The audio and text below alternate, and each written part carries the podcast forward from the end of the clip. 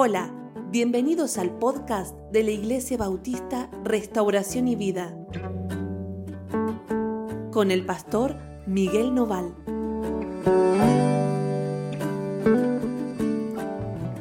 Hola, ¿cómo andan? Dios los bendiga muchísimo. Estamos muy contentos de seguir juntos compartiendo la escritura en un nuevo devocional. Hoy vamos a leer el capítulo 17 de Génesis. Ayer lo comenzamos, hoy lo continuamos a partir del versículo 15 en adelante. Si del 15 al 22 vamos a leer, si tenés tu Biblia y a mano, acompañanos en la lectura. Estamos hablando de Abraham y Cristo y vamos a ver, a ver en este pasaje lo que el Señor tiene para nosotros esta mañana. Dice, dijo también Dios a Abraham, a Sarai, tu mujer, no la llamarás Sarai, mas Sara será su nombre. Y la bendeciré y también te daré de ella hijo. Sí, la bendeciré y vendrá a ser madre de naciones. Reyes de pueblos vendrán de ella. Fíjense, ¿se acuerdan? Ayer hablábamos de que Dios le había dicho a Abraham eh, que él lo iba a bendecir y que lo iba a transformar en un padre de multitudes. Abraham significaba Padre enaltecido. Dios le había cambiado el nombre y le había dado un futuro nuevo, un futuro que Abraham no tenía, con el que no había nacido, diferente al que le había dado su padre. Lógicamente, el nombre Abraham se lo puso su papá, ¿sí?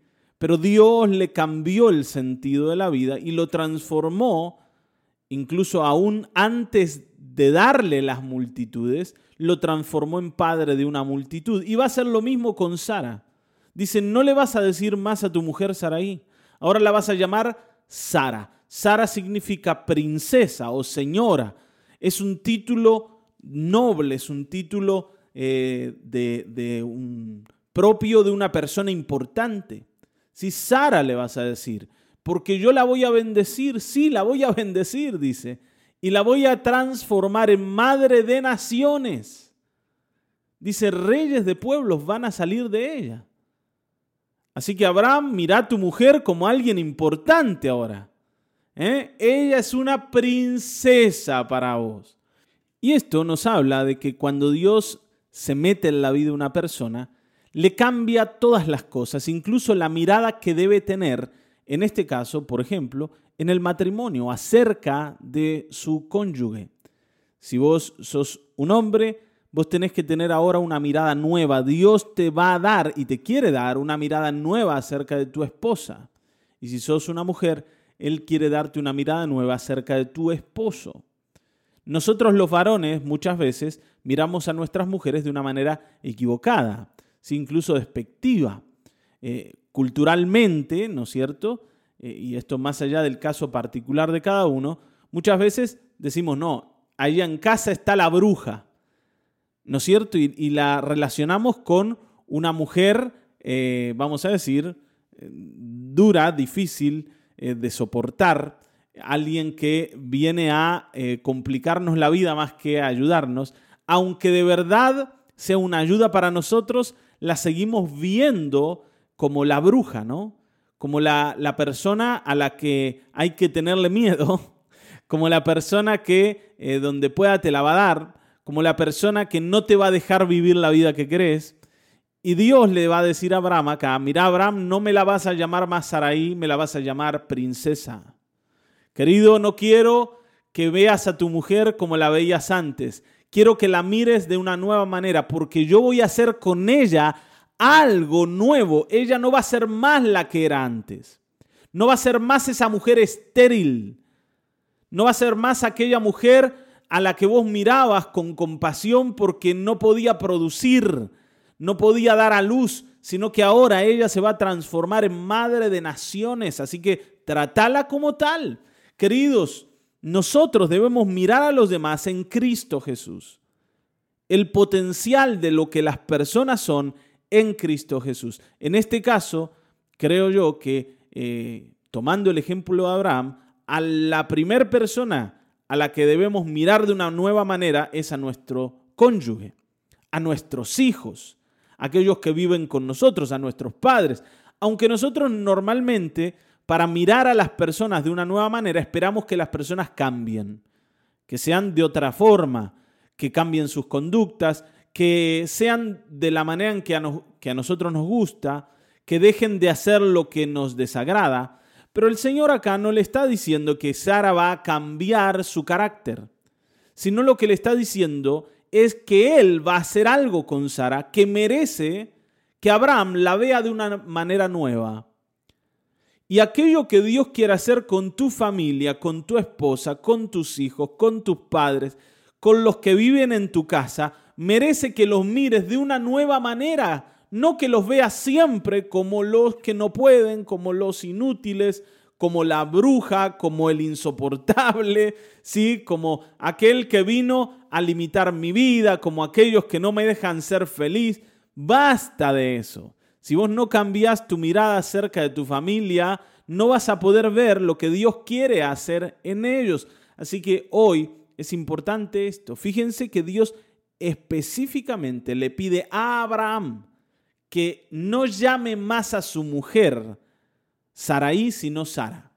Entonces era importante que Abraham pudiera, pudiera ver a su mujer como una princesa de Dios. De la misma forma que Dios le dice a Abraham que las personas, aquellos que ya lo conocían, lo iban a ver ahora de una nueva manera.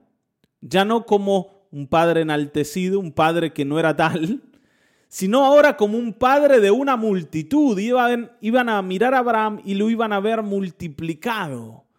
La gente se iba a fijar en él y iban a decir, acá está el bendito de Dios.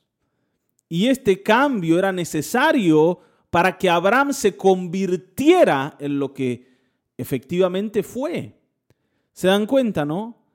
Hay un pasaje que me gusta mucho en el libro de Hebreos que dice que Dios llama las cosas que no son como si fuesen. Y Dios está llamando a Abraham, que no es un padre de una multitud, como si fuese un padre de una multitud. Está llamando a una mujer estéril, madre de naciones. Dios llama a las cosas que no son como si fuesen y luego hace que esas cosas que no son se conviertan en eso que Él llamó. Está bien. Fíjense en la creación, dice que era todo un desorden, la tierra estaba desordenada, vacía, en oscuridad. Y dijo Dios, sea la luz, y fue la luz. Fíjense que Dios primero llamó a la luz y luego la luz apareció. Dios tiene que cambiarte el nombre. Tiene que llamarte de una manera nueva, tal vez de una manera en que vos no sos y tal vez de una manera en que vos jamás pensaste que podía ser para luego transformarte en eso. Así que hoy el cambio comienza por la fe. ¿Por qué es necesaria la fe? Por esto. Porque el Señor te va a decir que sos justo cuando no lo sos, que sos santo cuando no lo sos, pero en Cristo Jesús podés ser llamado justo y santo porque Él te transforma, aunque vos en tu vida no lo puedas ver. Y al creer en que yo soy justo, yo me transformo en justo al creer que soy santo, empieza a transformar mi vida en una vida de santidad. ¿Te das cuenta? Nosotros hacemos al revés. Si nosotros no vemos, no creemos. Si no vemos, está bien que hay bendición, no decimos, acá está la bendición de Dios. No llamamos a nadie bendito si no lo vemos lleno de dinero, ¿no es cierto?, con propiedades y con autos cero kilómetros, no lo llamamos bendito de Dios. Al contrario, pero Dios llama benditos a aquellos que no tienen nada y luego se transforman en gente llena de riquezas porque creyeron en aquello que Dios les dijo. Se dan cuenta, ¿no es cierto? Ahora, yo no estoy esperando que vos uses esto para decir, ah, bueno, entonces yo me voy a llamar a mí mismo alguien eh, millonario. Yo soy el millonario. ¿Para qué? Para que luego me convierta en millonario. ¿no? ¿Está bien? No, no, no, no. Porque el nombre que vas a tener es el nombre que Dios quiere ponerte. Para decirlo así, el camino que vas a caminar es el que Dios quiere que camines y aquello que vas a alcanzar es lo que Dios quiere darte, no lo que vos querés lograr. Dios es el que quería hacer de Abraham una multitud y transformar a Sara en una nación. No eran ellos los que soñaban esto. Ellos solo querían tener un hijo. Y Dios vio en ellos más que eso. Está bien, ¿no? Ahora, fíjense. Entonces Abraham, versículo 17, se postró sobre su rostro y se rió. y dijo en su corazón, a hombre de 100 años ha de nacer hijo. Y Sara, ya de 90 años, ha de concebir. ¿Qué le pasó a Abraham cuando escuchó? Abraham se postró, está bien, ¿no? Se humilló y dijo, bueno, Señor, está bien. Pero en el, en el fondo, ¿me entienden? Él dijo, ¿esto cómo va a pasar? Y se rió, ¿no? Qué chiste me contó el Señor. Mira, mira qué buen chiste, mira qué bueno. Así que Sara va a ser madre de una multitud, de una nación, de reyes. Bueno, está bien, Señor. Contá otro que nos reímos otra vez. Pero él, vamos a decir, no contradijo al Señor. No dijo, no, Señor, déjate de molestar. No me vengas a cargar, que ya tengo suficiente con el hijo ese que tuve con, con, con Agar, ¿sí? con la esclava. Ya con ese me alcance, ya está, Señor, no me vengas a hacer ilusionar con cosas nuevas. Abraham se postra, acepta lo que Dios le dice, pero internamente dice, ¿cómo va a ser esto? Está bien, ¿no? Bueno, si Dios dice, Dios dice, pero la verdad es que me hace reír más que soñar. no sé si alguna vez te pasó de que lo que Dios quería hacer con vos te daba más gracia que esperanza. Me acuerdo, ya les conté esto creo, pero me acuerdo cuando un día me llama Moisés, mi pastor, a su oficina y me dice, Miguel, yo te veo como un predicador. Y yo dije, bueno, Moisés, si vos me ves como predicador está bien, pero yo salí de ahí diciendo, ¿qué va a ser que yo me voy a convertir en predicador? Por favor, de ninguna forma. Está bien, ¿no? Pero no, no le contradije, no fui en contra de lo que Moisés dijo. Digo, bueno, si Dios quiere hacer eso, que lo haga.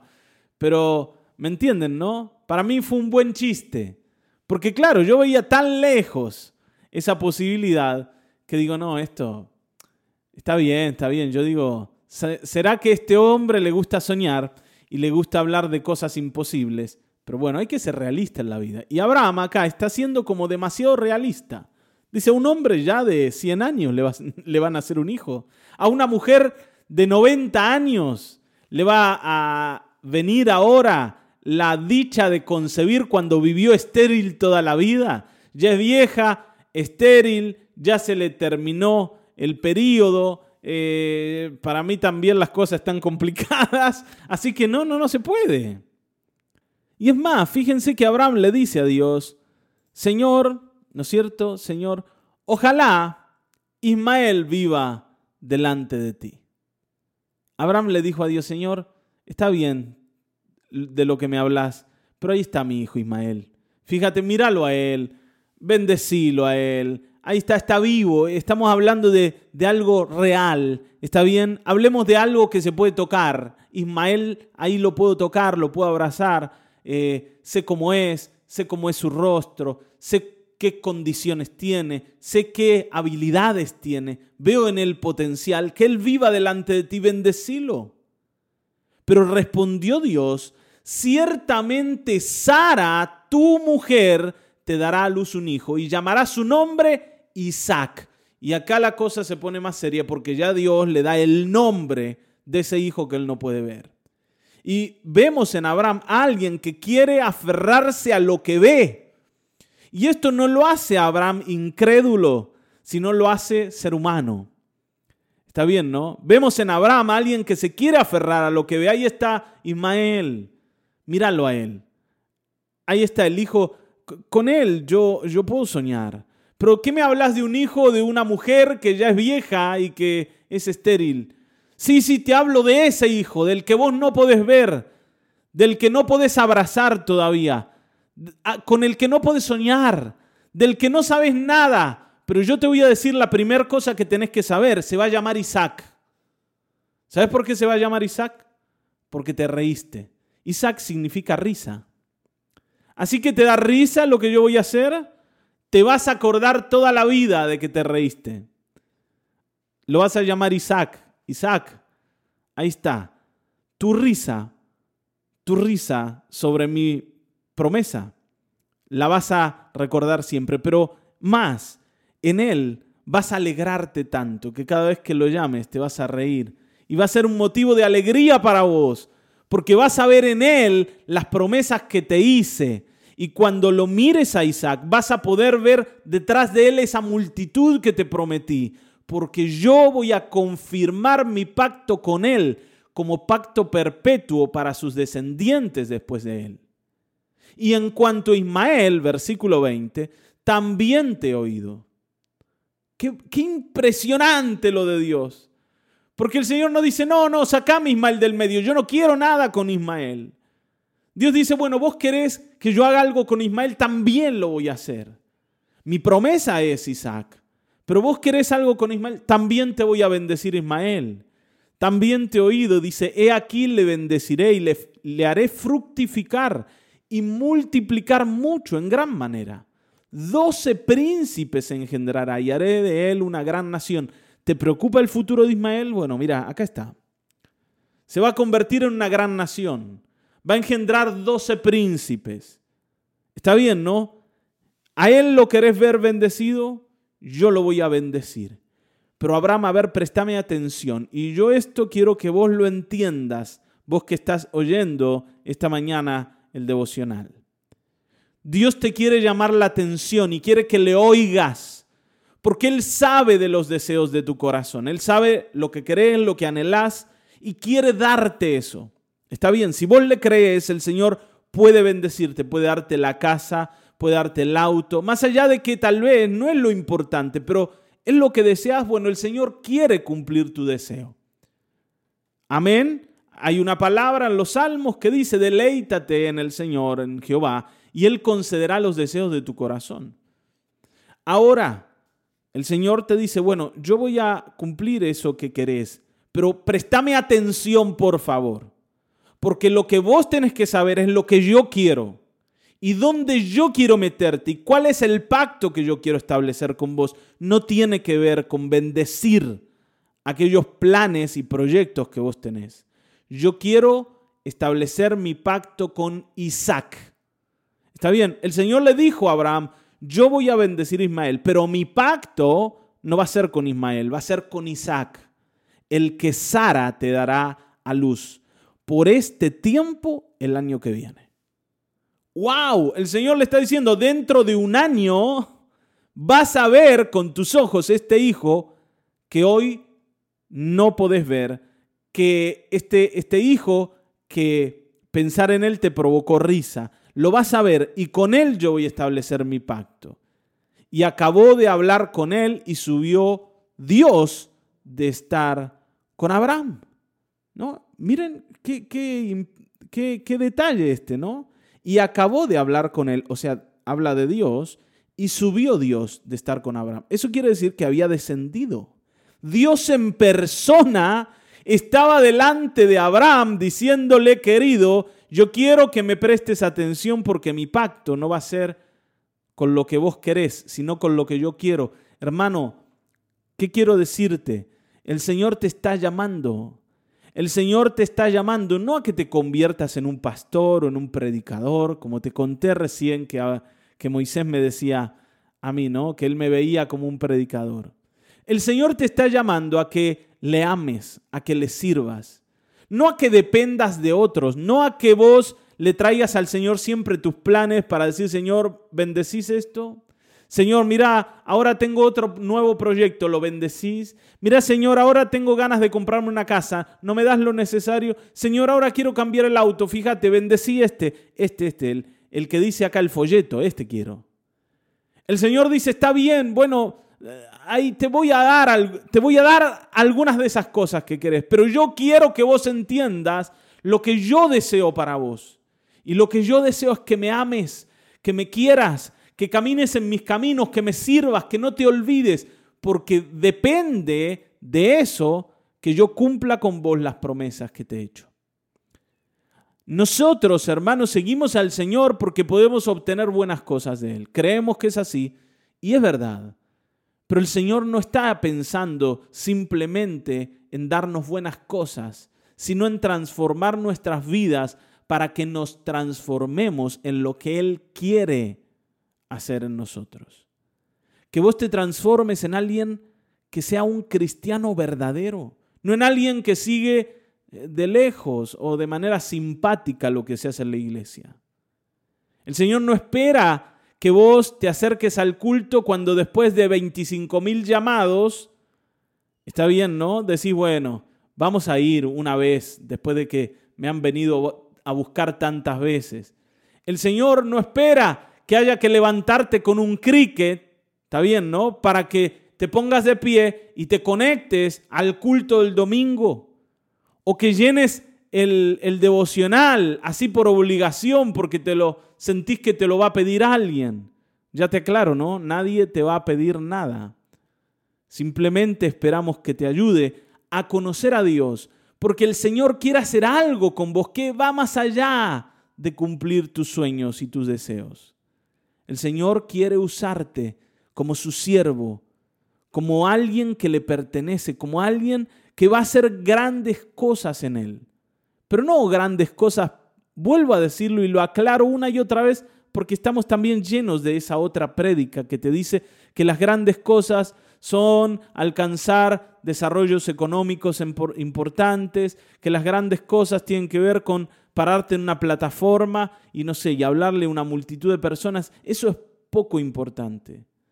Lo que el Señor quiere hacer es establecer una relación personal con vos y que vos te goces de conocer al Dios del cielo y de la tierra, que es la persona más importante que jamás en tu vida vayas a conocer no hay nadie sobre la tierra que tenga el valor que Cristo tiene. Y a eso Él te está llamando. En persona estaba allí con Abraham. En persona. Y dice, terminó de hablar y se volvió a su lugar. Pero esto se lo quería decir a Abraham estando él frente a frente, cara a cara. Abraham, yo quiero que vos mires a Isaac. Está bien, Ismael, yo lo voy a bendecir, pero quiero que mires a Isaac porque yo lo estoy mirando a Isaac. Quiero que mires aquello que yo miro. Es tiempo de que dejemos de mirar lo nuestro y miremos lo que Dios quiere. Y entendamos lo que Dios quiere. Tal vez sea difícil al principio porque, claro, estamos acostumbrados a fijar los ojos en lo que podemos tocar o en lo que quisiéramos tocar, ¿no? Como un auto nuevo. ¿Quién no quiere ponerle la mano al volante de un cero kilómetro? Claro, pero ¿querés ponerle la mano al arado de Dios? ¿Querés tomar sobre tus hombros la cruz de Cristo? Porque a eso el Señor te está llamando. Ahí está Isaac. En esa cruz está tu bendición. En esa cruz donde tenés que dejar de ser lo que sos, también está la vida con Cristo. ¿Te das cuenta? En ese arado está el camino que debes caminar. Y el Señor decía, y nadie que pone la mano sobre el arado y mira atrás es digno de mí. Entonces hoy miremos a Isaac. Entendamos que el pacto de Dios es en la cruz, es con Cristo, no es con las buenas cosas que nos puede dar. Tiene que ver con nuestras vidas para Él, tienen que ver con que nos levantemos por la mañana con deseo de estar con el Señor cuando la iglesia también se reúne. Tiene que ver con esto. Y yo sé que puedes estar muy emocionado con aquello que Dios puede hacer en lo económico, en lo financiero, en lo natural, incluso con tus hijos. Pero no te olvides de que hay algo más allá de eso, que es tu Isaac y tiene que ver con entregarle tu vida al Rey de Reyes y al Señor de Señores, porque Él la puede usar para luego que sus planes se concreten con otros también.